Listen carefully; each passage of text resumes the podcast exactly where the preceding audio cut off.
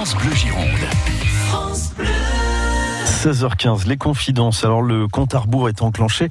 Le 1er mai sortira la suite très attendue des petits mouchoirs, la suite intitulée Nous finirons ensemble. Et ce matin, dans la matinale avec Dominique Bourdeau, vous avez pu entendre Joël Dupuche, alias Jean-Louis, l'ostréiculteur, qui était notre invité de 8h à 8h30 et au casting de ce nouveau film signé Guillaume Canet.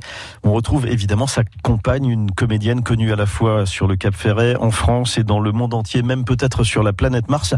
C'est notre Marion Cotillard nationale, Jean-Michel Oui, c'est vrai qu'on est plutôt fiers de compter parmi nos artistes reconnus à l'international Marion Cotillard. Attention, flashback, nous avions eu la chance d'interviewer Marion Cotillard lors de la tournée promo du film qui allait changer sa vie. Hein. ça s'appelle La Môme.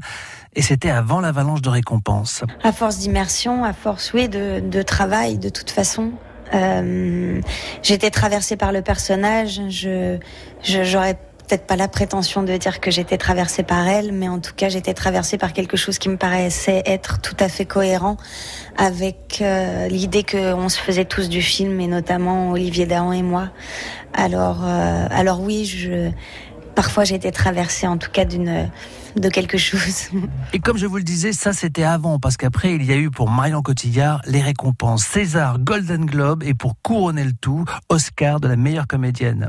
And the Oscar goes to Voyons, Cotillard. La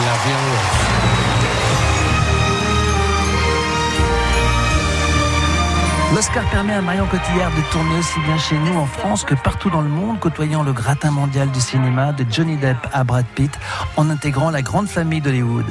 Quand j'étais petite, je regardais beaucoup de films euh, de cette époque et euh, euh, j'adorais Greta Garbo, j'adorais tous les films de Cucor, pouvoir plonger dans ce genre de cinéma. Plus ces années-là, les années 40, 50, ça, ça me fait rêver comme oui, comme quand, comme quand j'étais petite. Bien qu'il y ait la reconnaissance du monde du cinéma, les honneurs et le succès, ça n'empêche pas Marion Cotillard de garder son sens de l'humour, comme en témoigne son interprétation dans le film Rock'n'Roll de Guillaume Canet, où elle soigne son accent québécois en vue d'un futur rôle à Oscar. On va pouvoir enfin faire pousser nos bennes. Je suis tellement contente, je mets les yeux dans l'eau. Pourquoi tu fais ça? Puis arrête de parler comme ça. Pourquoi je fais ça?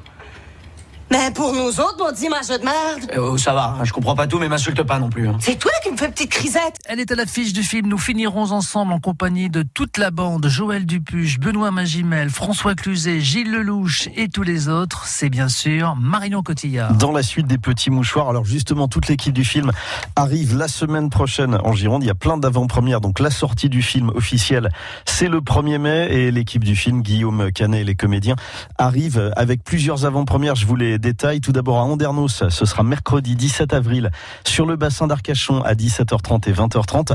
Avant-première au CGR Le Français de Bordeaux jeudi 18 avril à 19h30 et 21h15.